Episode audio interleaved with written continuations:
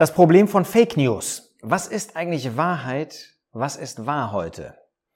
Heute werden überall Fake News verbreitet. Der Begriff mag von jemand kommen, ähm, mit, dem wir nichts zu, mit dem wir nichts zu tun haben wollen, ähm, der vielleicht selber sogar Experte in dem war, was Fake News sind. Aber auch wir als Christen haben mit sogenannten Fake News, mit falscher Wahrheit, mit Unwahrheit zu tun. Überall wird alles Mögliche als Wahrheit angeboten. Und jetzt stellt sich die Frage, wie kann man sich vor diesen Fake News stützen? Äh, wie kann man sich davor schützen? Nehmen wir mal ein aktuelles Beispiel aus der Politik jetzt, aus dem realen Leben. Es gibt einen furchtbaren Krieg, den Russland gegen die Ukraine führt. Und eigentlich müsste man jetzt trauern, müsste man wirklich Mitempfinden äußern im Blick auf das, was da in der Ukraine passiert und was Menschen, auch Christen dort erleben. Aber unser Thema ist jetzt Fake News. Und da stellt man fest, jede der beteiligten Regierungen, sie stellen ihre Version der Wirklichkeit dar. Russland ganz besonders mit ganz viel Propagandamethoden. Aber wie sieht das bei der Ukraine aus? Der Präsident, der dort regiert, er hat Erfahrung, wie man seine Sicht der Dinge, wie man seine Wahrheit weiter verbreitet. Und was ist wirklich Realität? Was ist Wahrheit? Können wir das überhaupt erkennen? Nun, wir finden auch in Gottes Wort dieses Problem. Und das ist ja das, worum es uns letztlich geht. Wir sehen das Problem in der heutigen Realität und jetzt stellen wir fest, das ist nichts Neues, das ist etwas sehr Altes. Und wir fangen an bei der Person, die uns am meisten interessiert, mit der wir am meisten zu tun haben, mit der wir am meisten zu tun haben wollen, das ist der Herr Jesus. Der Jesus war Gefangener von Pilatus. Und was hat dieser Pilatus den Herrn Jesus gefragt. Wir lesen in Johannes 18, Vers 38. Pilatus spricht zu ihm, was ist Wahrheit? Vielleicht hat er das regelrecht spottend gesagt. Was ist denn schon Wahrheit? Er hatte sich vorher informiert, sozusagen bei den Juden. Er hatte ein Verhör mit dem Herrn Jesus und war von den Juden, von den Führern der Juden ähm, sozusagen instrumentalisiert und auch ähm, informiert worden darüber, was ihre Sicht der Dinge über die Person des Herrn Jesus ist. Sie sagen, wir lesen das zum Beispiel in Johannes 19, Vers 7, wir haben ein Gesetz, sagen die Juden, die Führer, und nach dem Gesetz muss er sterben, Jesus, weil er sich selbst zu Gottes Sohn gemacht hat. Kapitel 18, Vers 30, wenn dieser nicht ein Übeltäter wäre, hätten wir ihn dir nicht überliefert. Sie sagen damit, dass der Herr Jesus sich gegen den Kaiser gestellt habe und zum König und Messias gemacht habe. War das wahr? Es war die Unwahrheit. Aber mit allen Mitteln haben sie ihre Sicht der Wahrheit versucht zu vermitteln. Der Jesus dagegen, der die Wahrheit ist, er bezeugt, was wirklich Realität war. Er zeigt, wer er wirklich war. Und Pilatus konnte das erkennen, wenn er den Herrn Jesus anschaute, wenn er auf das hörte, was der Jesus sagte und wenn er das verglich miteinander, was der Jesus sagt und was er war, das war vollkommen übereinstimmend. Aber für Pilatus, was war wahr? Er hatte zwei verschiedene Meinungen, die er hörte, zwei verschiedene Aussagen. Konnte er die Wahrheit erkennen? Ja, das hätte er erkennen können. Denn das, was der Jesus seinen Jüngern sagte, Johannes 14, Vers 6, wo er gesagt hat, ich bin der Weg und die Wahrheit und das Leben. Er ist die Wahrheit. Das konnte Pilatus bei ihm auch erkennen. Er hätte das wissen können, er hätte das wissen müssen. Denn er sah jemanden vor sich, der ihm weit überlegen war. Der offensichtlich mit einer moralischen Kraft sprach, die über alles strahlte, hinwegstrahlte, die selbst Pilatus in das Licht Gottes stellte. Das heißt, Pilatus hätte die Wahrheit erkennen können. Aber er hat das nicht. Denn ist der Mensch wirklich an der Wahrheit interessiert? Pilatus war nur an seinem eigenen Fortkommen interessiert. Offenbar ist es gerade der Egoismus des Menschen, der dazu führt, dass er die Wahrheit nicht erkennen kann und auch nicht erkennen will. Er will nur das erkennen, was ihn selbst betrifft. Nehmen wir aus dem Alten Testament ein Beispiel für, wie wir das heute sagen, Fake News oder Wahrheitsbeugung. In Esra 4, das ist die Zeit Zerubabels, da war ein Überrest aus Juda, die erst in Gefangenschaft geführt worden waren, das Südreich Juda. Gott hatte durch seine Gnade geschenkt, dass diese, dieser Überrest, ein Teil des Volkes zurückkam nach Israel, nach Kanaan, Sie hätten alle gehen können, aber es war eben nur ein Teil, ein sogenannter Überrest. Und dann haben sie angefangen, den Altar zu bauen, dann haben sie angefangen, die Grundlage zu legen für den Tempel und haben weitergebaut und dann gab es Widerstand. Und da gab es Widerstand von denen, die später Samariter genannt worden sind, die Verleumdungen dann, weil sie nicht mitbauen konnten, nicht mitbauen wollten, äh, durften. Denn die Juden, dieser Überrest hat gesagt, wir können doch nicht den Tempel Gottes zusammen mit Ungläubigen bauen. Und dann haben sie versucht, dagegen vorzugehen. Und dann haben sie Verleumdungen in Briefform und in anderer Weise an die damaligen Herrscher weitergegeben. Und damit wendeten oder sie versuchten, ihre Methoden, die wir heute Marketingmethoden nennen würden, geschickt in Briefform anzuwenden.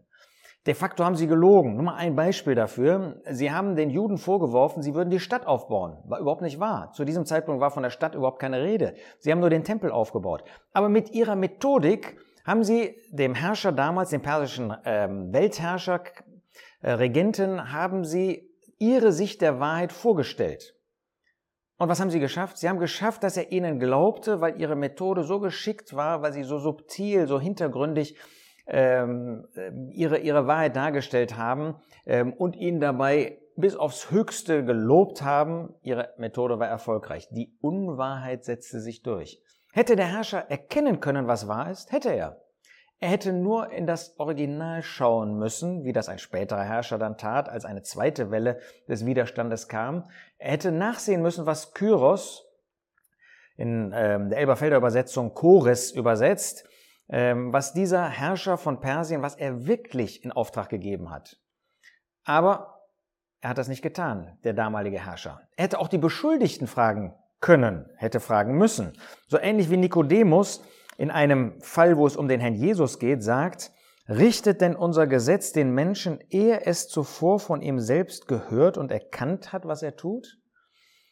Nein, das tut eigentlich das Gesetz nicht. Und bei dem Herrn Jesus haben sie es auch nicht gemacht. Sie waren gar nicht interessiert daran, wirklich zu wissen zu diesem Zeitpunkt, was der Herr Jesus gesagt, was er getan hat. Und so war das damals auch. Und deshalb sind sie letztlich auf den Leim gegangen dieser falschen Verleumder, dieser bösen Menschen. Zweites Beispiel für Wahrheitsbeugung, für Fake News im Neuen Testament, 2. Thessalonicher 2. Da finden wir, dass falsche Lehrer ähm, und ähm, solche, die sich hinter einem Pseudonym letztendlich ähm, äh, versteckt haben, einen Brief geschrieben haben an die Thessalonicher und ihn unterzeichnet haben mit Paulus. Sie haben so getan, als ob sie Paulus wären. Es war eine Fälschung. Und das führte letztlich dazu, dass es ein falsches Verständnis prophetischer Ereignisse und gegeben hat und sogar zu Glaubenszweifeln bei den Thessalonichern geführt hat. Dadurch konnten falsche Lehrer ihr Unwesen treiben und haben die Thessalonicher und andere verwirrt. Was hätte man tun können? Nun, letztlich das, was die Thessalonicher getan haben, äh, sich an Paulus wenden.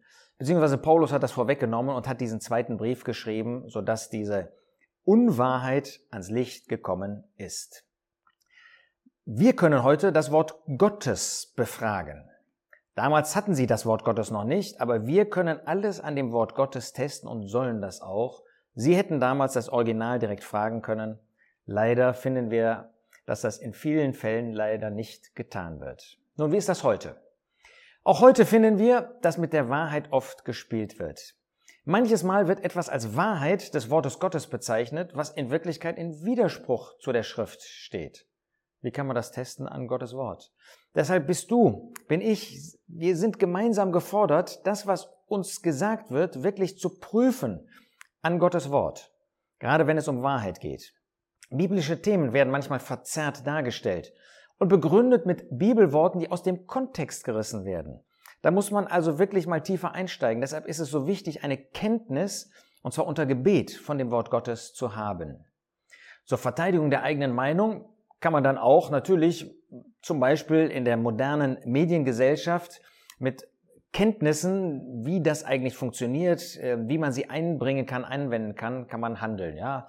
Marketing, Instagram, YouTube und so weiter. Man kann alles benutzen, um Menschen zu beeinflussen, um seine Meinung durchzusetzen, ähm, weil man eben darauf setzt, dass äh, mir Menschen zuhören und deshalb mir glauben, weil ich vielleicht ein gutes Ranking habe.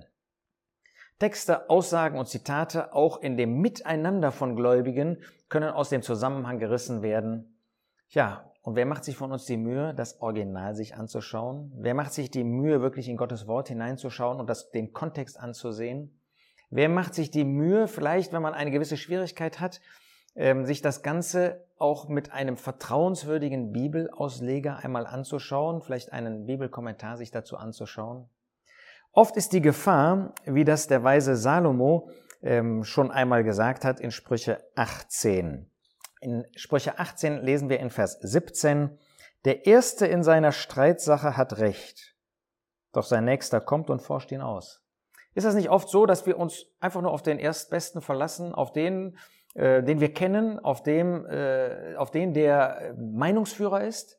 Aber machen wir uns wirklich die Mühe, wie das äh, Salomo hier sagt, die als nächster zu kommen und auszuforschen. Ist das wirklich wahr? Hat das jemand so gesagt? Hat er das so geschrieben? Hat er das so gemeint? Oder jetzt, was Gottes Wort betrifft, ist das wirklich die Wahrheit? Oft ist das so, je schneller man ist, je besser man ist in der Geschwindigkeit, seine Meinung zu äh, proklamieren, auszusprechen, weiterzugeben, desto eher hat man anscheinend Recht in der Öffentlichkeit. Nun, wie kann man sich schützen? Ich habe schon ein paar Punkte gesagt, ich wiederhole das nochmal. Wie kann man sich schützen vor Irreführung und vor Unwahrheit? Erstens auf das Original zugreifen. Wenn es um menschliche Dinge geht, geh zu dem Original. Geh zu dem, der das gesagt hat. Schau dir an, was jemand gesagt hat, geschrieben hat. Gerade wenn das über Medien geht, dann kannst du dir das genau anschauen. Geh zu dem Wort Gottes zurück. Schau dir das Wort Gottes an. Das ist der Maßstab für alles, ähm, um letztlich zu einem Urteil zu kommen. Nutze vertrauenswürdige Hilfsmittel. Der Herr Jesus, Epheser 4, Vers 11, hat seiner Gemeinde, seiner Versammlung Gaben gegeben. Das sind Brüder, die als Lehrer, als Hirten, als Evangelisten ähm, tätig sind und die das Wort Gottes in einer guten, in einer mit dem Wort Gottes übereinstimmenden Weise verkünden. Schau danach, höre bei ihnen nach, ähm, um zu einem richtigen Urteil zu kommen.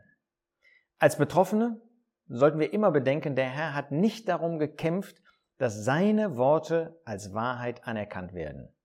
Er hat natürlich darum geworben, dafür geworben, aber er hat sich selbst nie verteidigt. Er hat die Wahrheit vorgestellt und hat sie dann vor das Gewissen und der Herzen der Menschen gestellt und hat das dem Geist Gottes überlassen, Menschen zu überzeugen. Und wenn der Mensch nicht wollte, dann war er bereit, auch sich verwerfen zu lassen. Er hat die Dinge um mit Petrus zu sprechen, seinem Vater überlassen. 1. Petrus 2 lesen wir, der leidend nicht drohte, sondern sich dem übergab, der gerecht richtet, sein Vater. Habe Vertrauen, dass Gott die Wahrheit einmal offenbar, einmal deutlich machen wird. Das wird er tun. Und darauf sollen wir vertrauen. Wir brauchen nicht für uns zu kämpfen, wir brauchen nicht für die Wahrheit zu kämpfen. Ja, doch, wir sollen natürlich kämpfen, für das einmal uns überlieferte Glaubensgut, aber wenn das sich nicht durchsetzt, dann überlassen wir das dem Herrn. Er wird es wohl machen und wir haben ganzes Vertrauen zu ihm, dass früher oder später die Wahrheit deutlich wird.